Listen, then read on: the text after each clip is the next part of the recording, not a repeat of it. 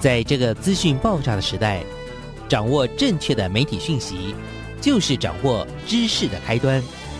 不论是电视、报纸、杂志、广播，还是像网络一样的新兴媒体，都欢迎来做客。媒体来做客。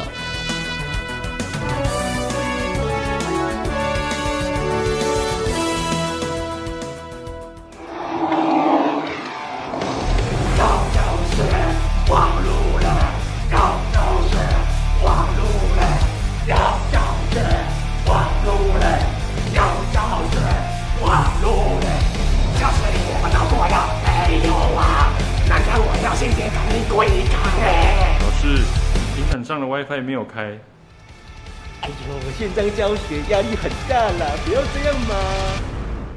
媒体大小事，欢迎来做客，我是主持人小黄老师。各位空中的听众朋友，大家早安！我相信大家一定也觉得哇。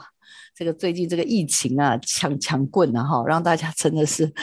唉，伤透脑筋了。希望希望台湾可以赶快度过这一波又一波的高峰啊。那我们媒体来做，可能要怎么样去回应？这个疫情这件事情呢，因为常常也有朋友就跟我聊天说：“哎，小黄老师，你不是都在关心这个媒体教育、媒体素养吗？啊，你觉得媒体素养、媒体教育这件事情可以对疫情有些什么贡献啊？”那这个当然我就是可以说个不停了哈，因为我真的觉得，就像我们现在的广播节目啊，然后有好多的这种会议什么，本来都不能出门，可是我们透过。媒体善用媒体，其实我们可以与无远佛界。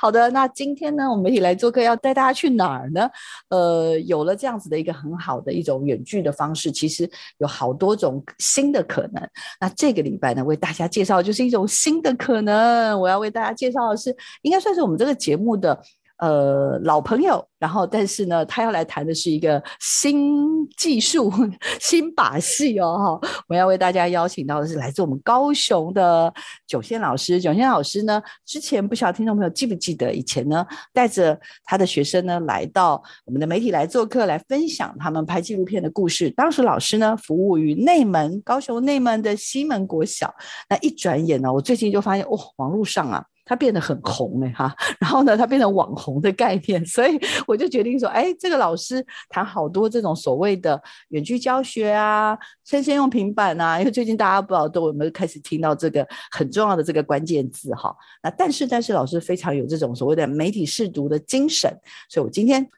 一定要邀请他来我我们的节目上面好好聊一聊，他怎么从纪录片跨足到这个所谓的数位教学的这个网红老师哦。好，好，我们来邀请一下九线老师出场，老师请。小黄老师好，各位听众朋友大家好，我是九线。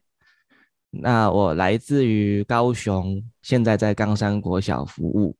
九线老师，我们其实都很记得你那时候。就是来上我们节目的时候啊，哎，跟我们聊很多，而且你那一群学生实在是太活泼了。我印象中是聊那个中破塞，是不是老师？对，上一次的那个纪录片的孩子们，其实呃跨了两个年级。那主要的我带的那个班级已经在去年毕业了，那另外一位是今年刚好毕业。那呃，因为主要就是今年刚好毕业那位学生的家里面就是中破塞。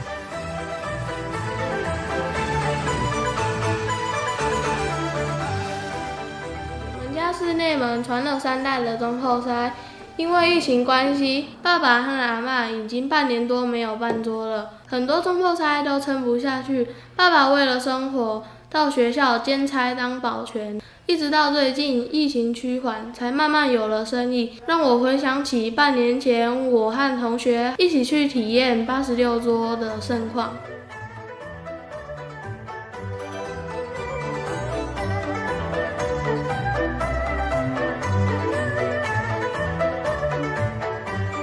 那我们呃在做这个影片，其实是想要去探讨一下。当时候在整个疫情的状况下，那种流水席没有办法再继续举办下去的时候，我们可以怎么样去呃了解一下中破塞这个行业，然后这个行业可能可以有什么样呃接续下去或者是改变的可能性，不然这个影响的那么严重，整个内门区的中破赛倒了一半以上，这个不是一个办法，因为他们的孩子应该说他们的家长的经济来源失去以后，接下来辛苦的就会是孩子，因为如果家长们出去到外地工作，或者是说呃外面的人进不来，资源进不来的时候，其实。孩子们的视野，或者是他们本身的生活条件，就会越来越低落，越来越需要仰赖呃补助啊，哈，或者是一些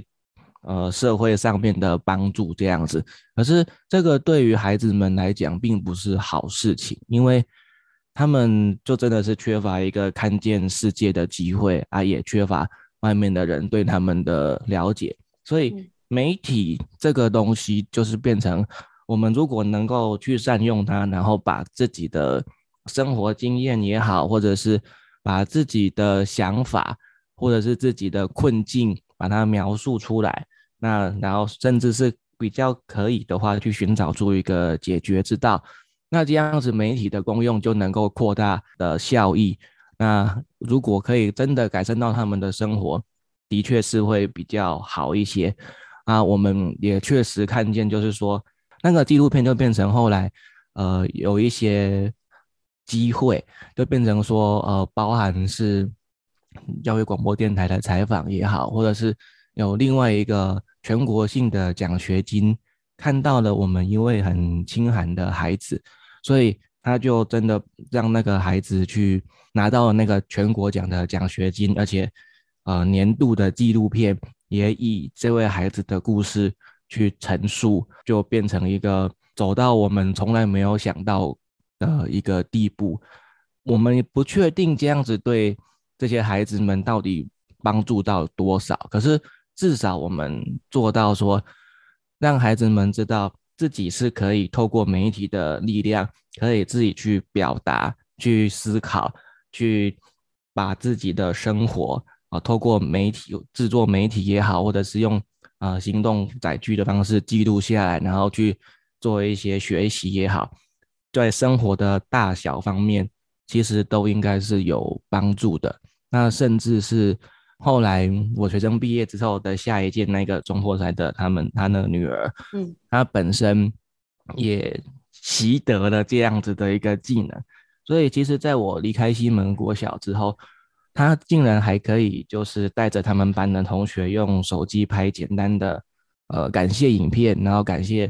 外面的人，呃，那种爱的书库啊，对他们的一些帮助等等之类的。其实让我蛮讶异的，就是我教的东西，在我离开学校以后，竟然还真的有开花结果，这个是我意想不到的事情。哎，大概是这样的后续。老师，我听到的真的。你知道吗？刚开始是点头如捣蒜，现在竟然是热泪盈眶，到底是怎样？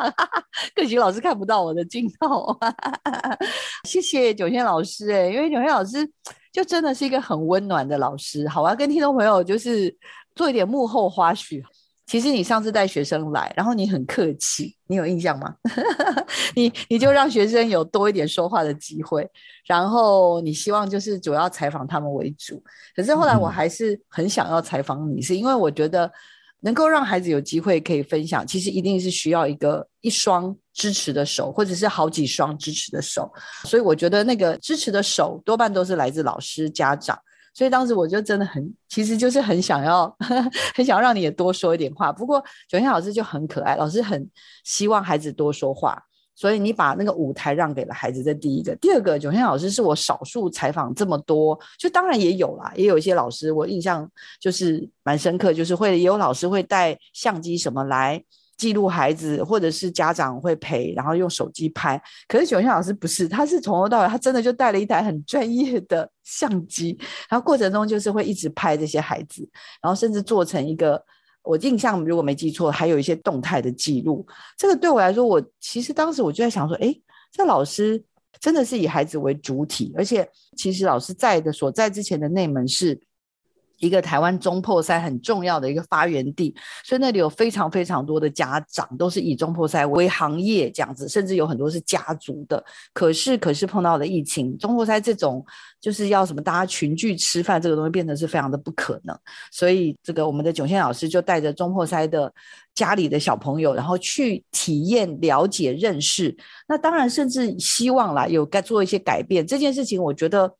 应该这样说，这个改变我觉得不会那么快的发酵。但是听刚刚九天老师的分享，我这样相信听众朋友可能也觉得哇哦，没想到。也就是说，当孩子拥有这个能力，或者当孩子了解这个东西，可能会有一些些什么样不一样的可能性。其实我们就先带给了他们一个第一个，我觉得这是一个第一个层次。除了会技术、会了解这个媒体的功能之外，另外当然还有一个就是后续的所谓的。蝴蝶效应，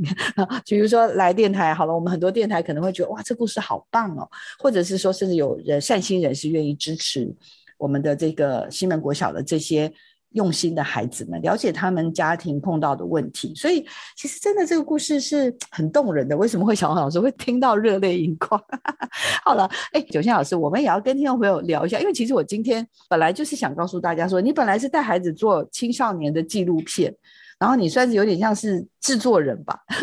监制的概念了哈。但是老师，我最近就是又开始，因为疫情真的是哦，每一年这五月真的很可怕，又抢抢棍。然后我有一天就突然间的突然间呢，看到老师你就变成这个所谓的 YouTuber 了啊，我们的网红老师的出现了，跟我们分享一下怎么从这个我们的纪录片的监制，然后现在走到这个。数位教学，我叫你叫明灯了哈的 网红老师，哎，老师你的好几则，呃，因为刚刚我才进了你的频道，叫高雄前瞻快易通，这个频道呢创立时间虽然两年，但是中间我觉得应该有停更一阵子了，一直到九个月前又开始，请听众朋友赶快不啰嗦，赶快高雄前瞻快易通可以去盯下去，老师在里面就有好几只好厉害的骗子哎哈，有好多只都已经破五千了，我刚才稍微。盘点了一下，呃，以网红来说，这已经是不错的成效了。来，老师，请分享一下。这个频道其实应该不能说是我做的啦，应该是说这个是汇集了很多教育现场的智慧结晶，那也还有很多教育现场背后的伙伴们，不管是呃一些教学的支持伙伴也好，或者是说呃在行政方面能够去帮忙我。推动，然后能够让这个频道继续有足够的经费啊，或者是一些资源上面的这些长官们也好，其实我都非常感谢他们。那这个频道其实创立以来，一开始的时候是为了要宣传一下我们当时候高雄市的这个前瞻计划里面，我们做的一个叫做快易通专案。那那个专案其实就是。采购了一万多片的平板，让我们高雄市的师生只要愿意使用的话，都可以去借用来用用看。因为其实大部分的人对于平板在教学上的运用是陌生了，啊，没有什么一个想象。因为平板或者是手机这种东西进步其实太快，它发展出了很多新功能，对于我们教学现场可以怎么用？大多数的师生是没有想象的。那其实刚开始的时候，我也是没有什么想象的，只是刚好有机会，就是借到了一批先行的平板来后然后来当做尝试。可是我发现这批平板在我自己带中破赛那一届孩子身上，它发挥了非常多的效用，包含上课效率的提升，而且我们不是用那种。呃，什么很特殊的 A P P 或者是软体等等的也没有，就是用很多原生的功能就可以很快速的去帮助我们呈现孩子们心中的想法或者是学习的疑问。这些东西的使用，我发现它对于增进学习的效率是相当高的，甚至是在我们做纪录片当中，我们常常需要探究非常多的议题，或者是收集很多的资料。那学生们如果有这样子的载具偏向的时候，有时候他们家里面甚至没电脑，可是有这些平板或者是行动载具，他们在收集资料，还有资料当中的传输、联络、探讨等等，就变得非常的方便。而且当他们开始慢慢的把这些行动载具或者是平板从游戏啊，或者是说放松的用途，慢慢的转为教学或者是学习的用途的时候，我可以看到他们的改变，就是他们原本拿手机可能一开始就是听歌、打游戏，可是后来我们训练到最后，像我们那一次要去呃教育广播电台接受访问的时候，他们在车上全程拿着手机狂 K，他们 K 的都是之前呃我们练习了非常多访谈的资料，或者是说如何去表达出他们想要的想法。那这些东西原本只用纸笔写的话，其实是不容易携带、不容易修改，也不容易去交流。可是他们在手机上面随时互相传递。随时互相交流，甚至随时在 Messenger 上面都还可以问我说：“老师，你觉得我这样子讲好不好？”那我就会鼓励他说：“我们最重要的是把你自己的想法讲出来。有的时候不是你讲的好不好的问题，是你觉得这一段话有没有真的把你想要讲的东西给呈现出来。”所以我会很鼓励他们，真的去把自己的想法。透过可以的方式去表达，那他们收集资料，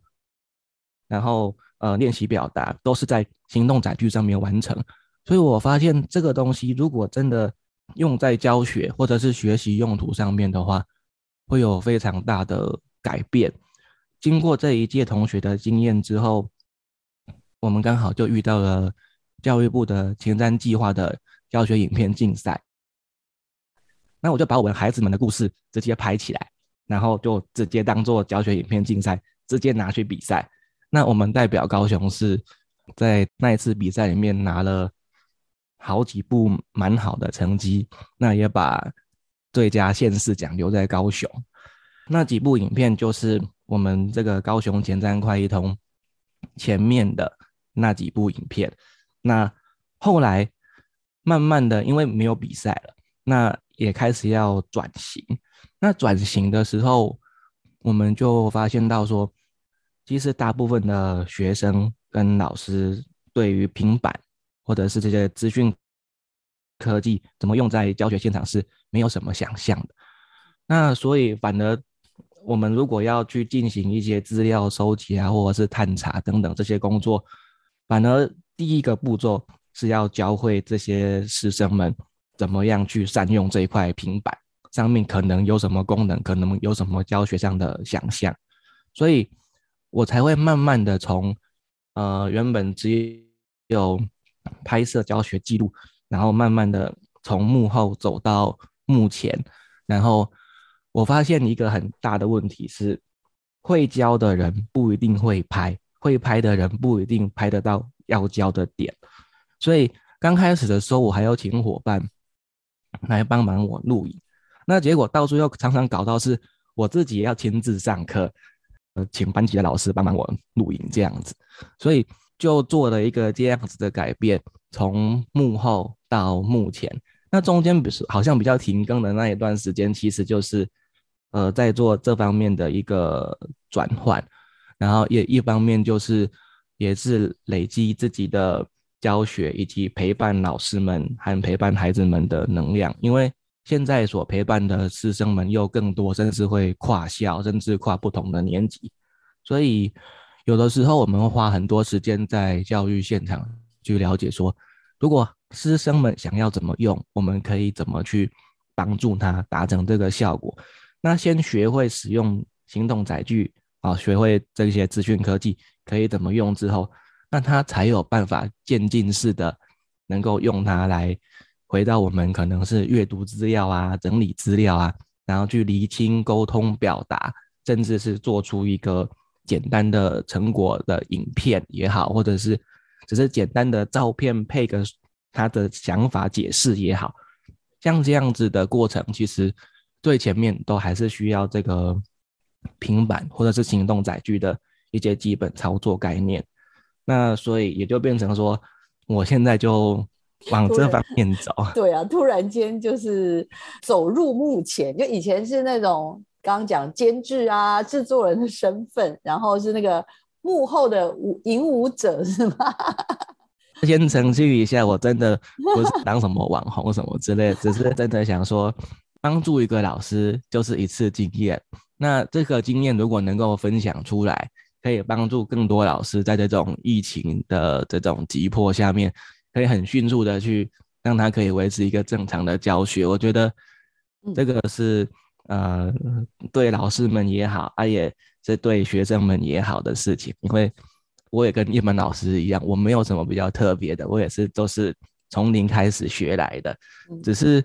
呃，这些经验很珍贵，因为我有机会看到这些经验，然后有机会可以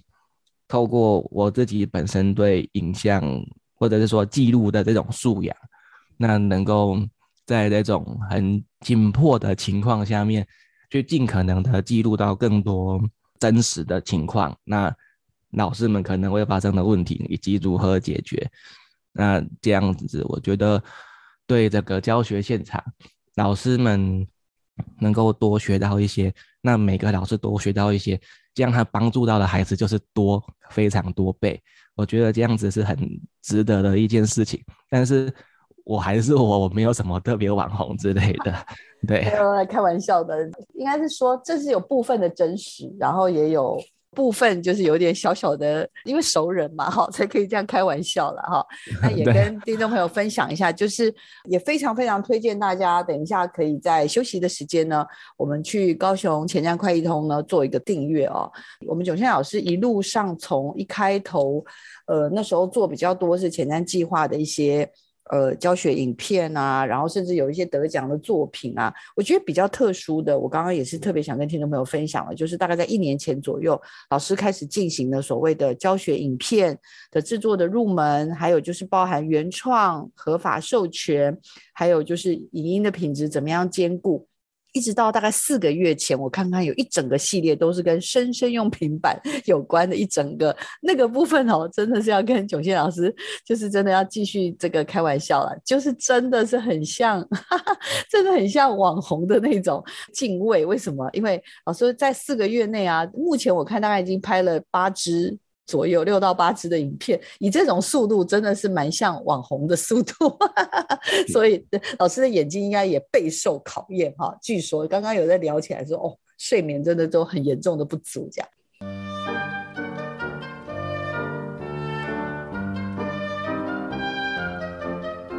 我是囧宪老师，目前服务于冈山国小，带着孩子学习。探索、支持孩子们的成长，就是我的职责。我也是一个媒体创作者，透过镜头还有媒体的力量，我们把师生在教学现场的互动、深刻的体验后，把所见所闻、我们遇到的困难还有生存之道，把它记录下来。透过镜头跟媒体的表达，希望让孩子们可以有被看见，有更好的发展机会。也希望让老师们可以有被理解、被同理、被支持的机会。希望大家可以加入我们的行列，让我们的教育现场更多精彩的故事被大家知道。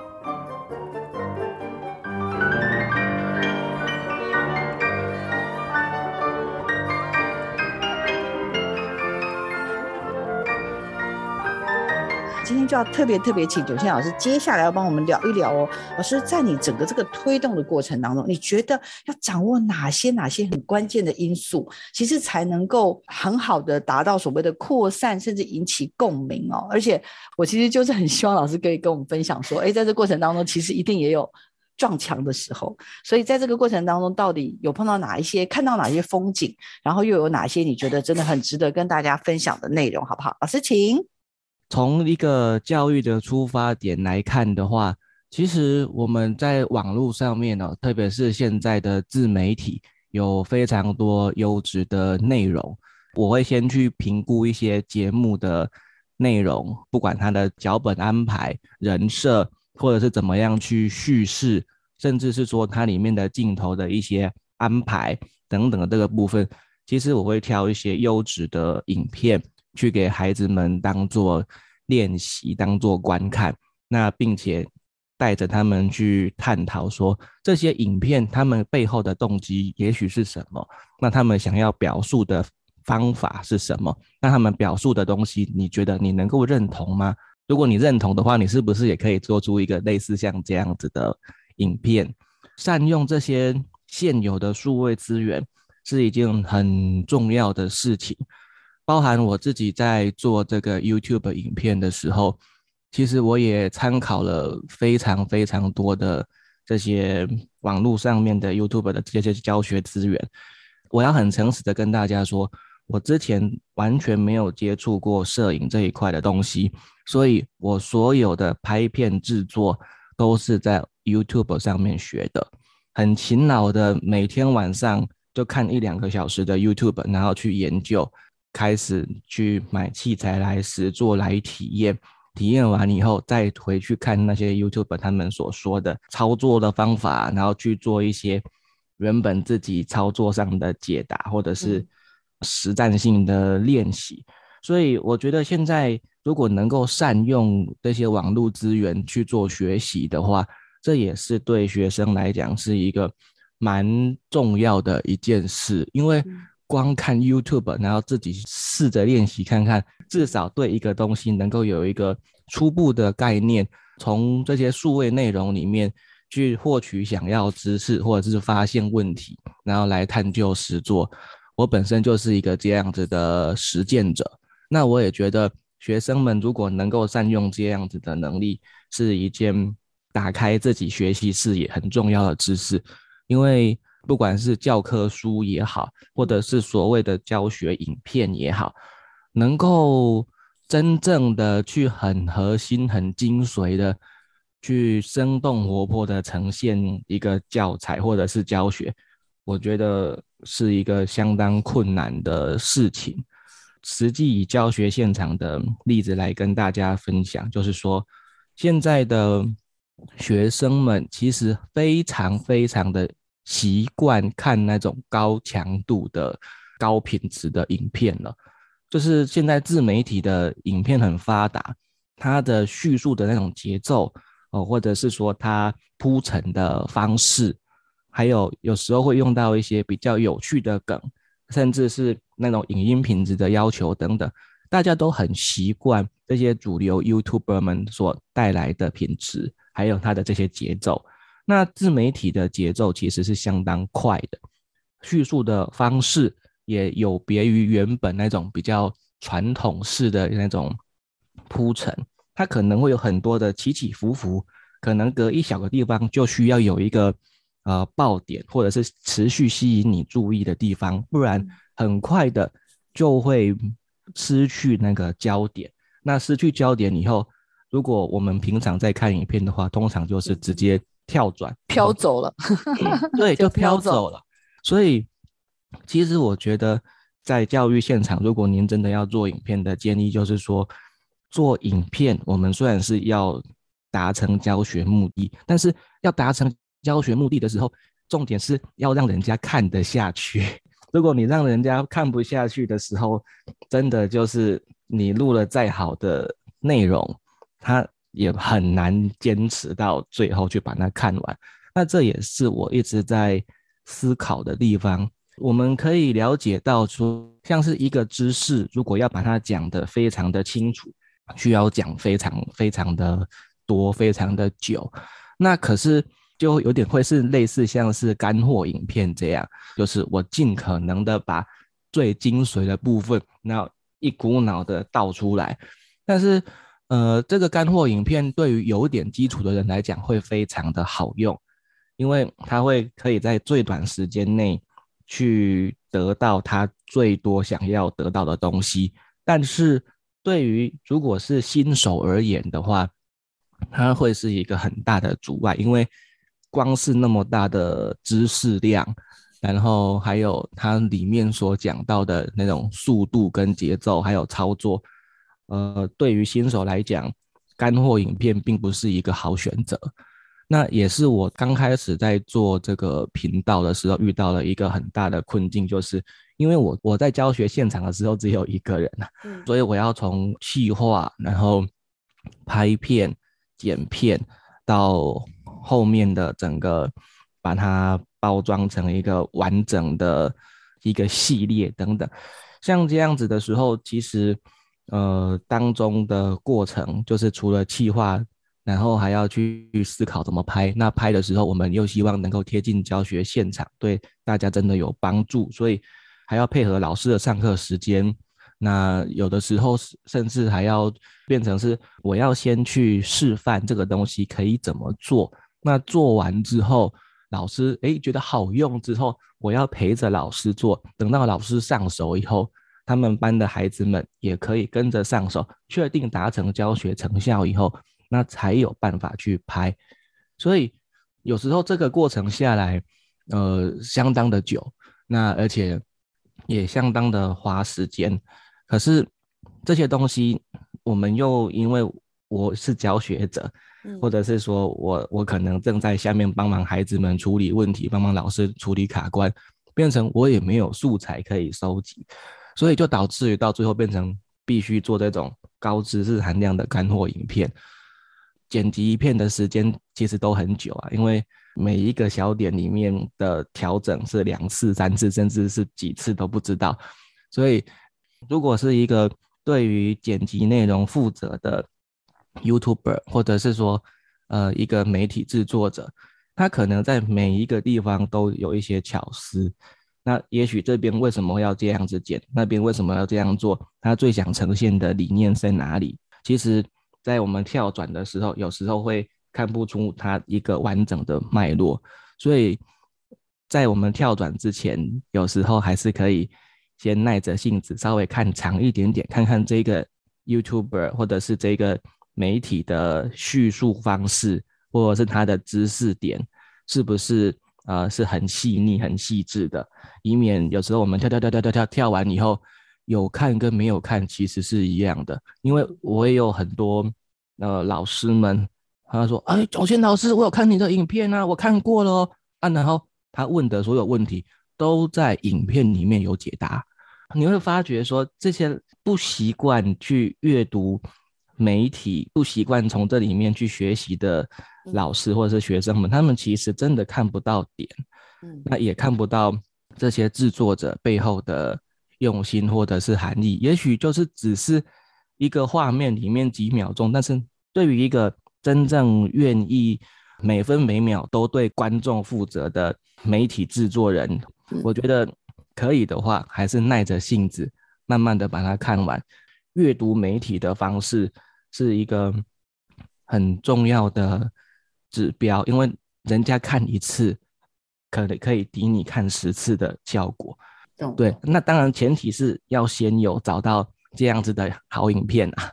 讲起来真的蛮语重心长的，就是这真的是很有趣。是说我们在看很多网红影片，就像因为 YouTube 这样的平台，其实它开展出很多可能性。例如，它有一个叫做速度的设定，对不对？叫播放速度的设定。所以嗯，像我的学生就会跟我说：“老师，我基本上很少用原速度在看影片，就是他可能说，嗯老师，我们至少是一点五到二吧。”也就是说。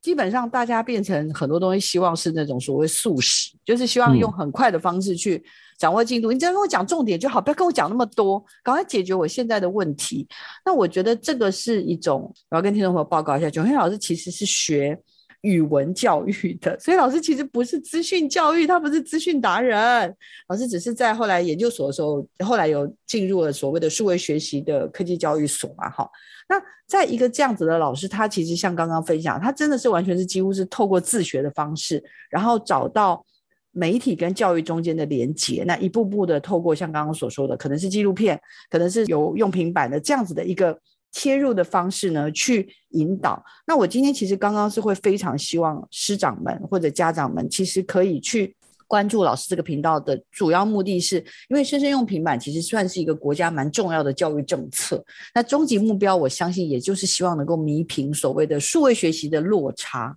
这种所谓的落差，也就是说，如果有些孩子整个硬体设备的条件比较好，那其实真的在学习上就会呈现这种 M 型化。那生生有平板，基本上就是希望能够回避掉这个问题，希望每个孩子其实都能够有机会拥有类似同样的一种这种公平学习正义的这个问题了啦哈。那当生生有平板这件事情变成一个很关键的教育政策，也就是在后续呢，每一个孩子哦都有平板的时候，其实老师可以做些什么？还有，当然更关键的是家长。我觉得不是只有老师做什么，孩子会的，那家长呢？家长最后又变成是一个落后的那一群了。所以我觉得另外一个就是家长的部分，其实也应该要了解说，当你的孩子带着平板回家了。那他是怎么在学习的？那作为一个家长，其实我觉得你就算你没有办法完全跟上，但是你至少要知道孩子在做什么。那我想这个其实才是我们所谓的生生用平板的这样子的一个美意吧，教育政策的一个美意能够得以发挥出来。而且很重要的是，有什么样的所谓的心法跟秘籍跟关键的因素要掌握，还有当然就是。有没有什么时候会被人家呛瞎啦，或碰壁啊，或者跟你说，像我刚刚说的，就是好了啦，不要再讲那么多了啦，或者是说啊，这种拍片这种事情啊，我跟你讲，我不会，那我就是很厉害的人，有钱的人才有办法做，那我一个人我是没办法的，而且我的同事大家都怎样怎样，或者会一直在讲说啊，版权呐，就是版权那种拿不到啊，音乐也没办法，那种到时候你拍到谁，这些小孩会签授悬书吗？老实说，如果都是这样的负向思考。很多事情应该就不用做了，对不对？九天老师，我接下来就是轮我要故意找你查来，请。第一个应该会面临到的事情就是，呃，不管是老师或者是学生的家长啊，或者是学生本身，他拿到平板或者是手机这一件事情，直接的联想就是打电动放松跟休闲。那这个也无可厚非，因为。绝大部分的人从事的工作都不是拿这些东西专注于去学习一件事情，可能是去做工作，但是不是拿来去做学习。就像我刚刚说的，看 YouTube 可以自学吗？我觉得这件事情是可以思考一下的。就是你看完这些影片以后，你是不是可以看出它背后的端倪？那精髓可能在哪边？是不是可以成为自己去探索、去研究的对象？我觉得这个就是一个很基本的网络试读。可是，如果我们今天连用都不用的话，就连这个机会都没有。所以，我们如果能够善用这些东西的时候，它的影响力是很大的。可是，第一个现场的主力就是。老师阿黑东得来怕点东了呀，那或者是他都看 YouTube，那我觉得这些东西会是第一个主力，就是到底大家对于平板啊，或者是资讯科技的东西用在学习上，您愿不愿意给他一个空间？愿不愿意带着孩子去把这个从原本娱乐用途的东西转变为学习用途，并且教他怎么用？像我现在也还是有遇到一些班级的老师，完全不让我入班。他说他完全不想要用平板，因为他觉得这些平板进到他的课堂以后会造成很多的混乱。那可是像这些东西都是可以避免的，就是他有一些班级经营的技巧，其实是都可以改善这样的状况。如果我们今天一个老师不愿意尝试的话，那我们又怎么知道这些新科技可以怎么去帮助这些孩子？呃，如果我有机会去研习的时候，我会跟老师们讲说，我我们确定要用过去的方法教现在的孩子去适应未来的生活吗？我觉得这是一个很有趣的思考点。就是第一个，大家对于以前我就是一定要呃抄抄写写，然后。要很多的经手，那跟现在孩子们很需要大量的阅读资讯，然后很大量的去提取讯息，不管是从文字讯息、语音讯息，或者是影像当中的讯息也好，这些都是变成一个现在他们时代里面，如果你不会，就很容易落后别人的能力。那所以我觉得第一个问题就是在推广这些的时候，有些老师或者是家长们还是保持着很。排斥的态度就是说，我觉得我不要这些东西，会让我的班级、让我的孩子产生很多不好的后果。会让我的教学受到很大的影响，呃，拒绝了这样子的机会。那我觉得这是一个第一个碰壁上，我觉得最可惜的地方，因为他直接拒绝了一个很多的可能性。再来就是，如果说到做影片的话，有的人就会看说，哎，囧宪你又在拍片了，这种说法就是，呃，好像你影没代机，然后整天在那边拍影片一样，就只会拍影片而已。那你还会做什么其他的？可是我一直跟老师们说，我们不只是在拍片，我们是在做教育现场的深度实践。因为你必须去很深刻的带着孩子们去做了些什么事情，有了些什么成果之后，那些成果才会是我们友善的影片来源。我们不应该去，呃，就是当然有梗有好笑，这是现在这个影片里面难免都需要必备的，但是。我们不是为了要哗众取宠，不是为了只追求点阅率，然后就在那边做很多莫名其妙的内容，不是啊。我们做的影片就是很扎实的，孩子们进步了什么，孩子们得到了什么，我们可以带给孩子们什么，像这样子的东西，就是我们正在做的内容。可是不了解的人就说：“哦，你又在拍片了，就好像我很嫌疑啊。”可是殊不知，我们从教学内容的策划。还有在教育现场里面各种实践、各种难题，然后陪着老师们面对各种负面情绪，缓解老师各种忧愁，然后克服很多种种的困难，然后到最后真的完成一个影片的拍摄跟剪辑。而且不要说什么，在教育现场里面要拍摄，真的是一件很困难的事，因为学生不受控，老师的教学进度不会等你。错过就错过，什么都没有。而且如果没有对器材，呃，不管是影像、灯光，或者是对收音的认知，如果没有特别的一个了解，说我什么样的器材可以做到什么程度，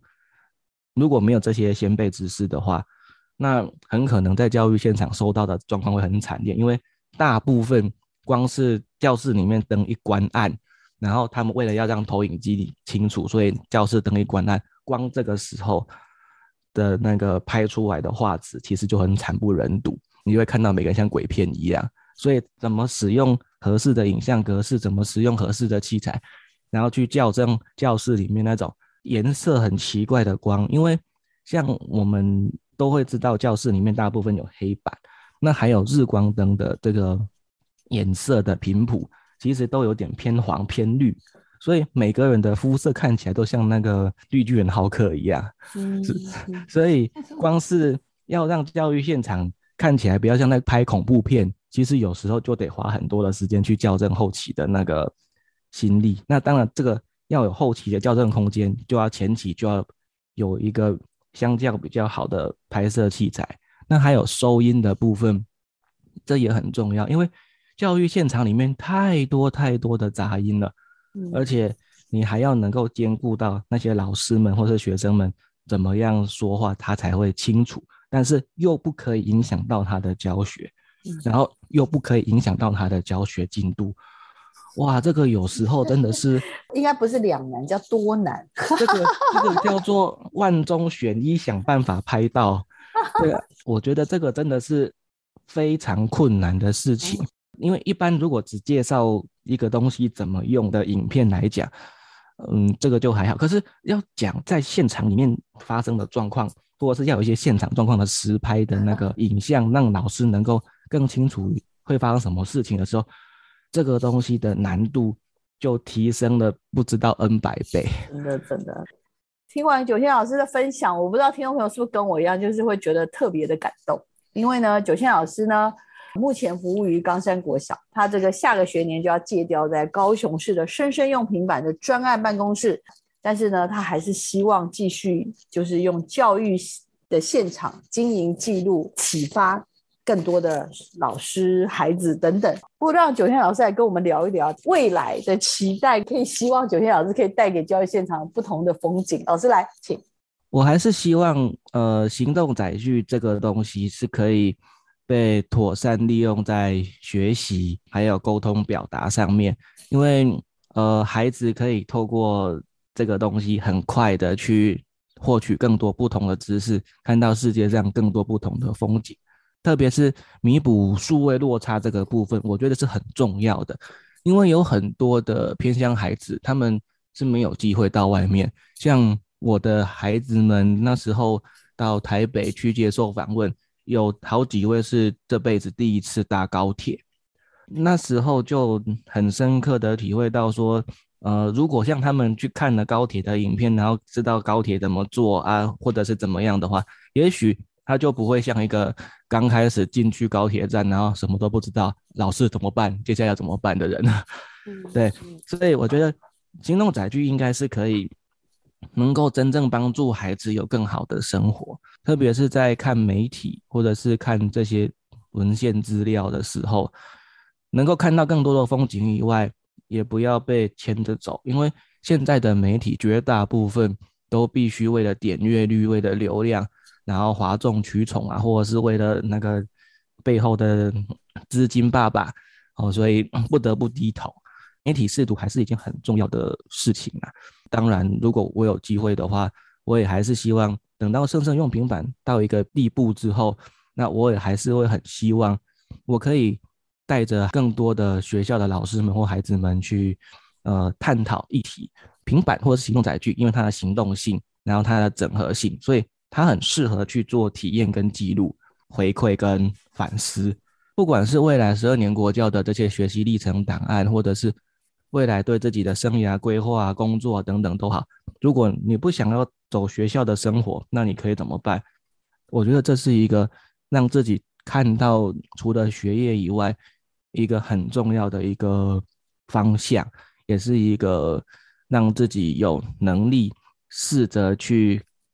突破自己想象，或者是突破老师既定的环境对自己的想象，去找到一条可能是你前所未有，但是是你天赋里面该走的路。这个就是我。太好了，有没有听到我拍手？老师，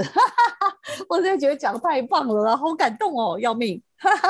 我们要跟所有听众朋友再会了，请听众朋友持续锁定我们的媒体来做客，玄轩老师很快就会再次来跟我们聊天。帮我们分享关于生鲜有平板或者任何他在媒体教育的发现哦。好，谢谢九线老师，谢谢，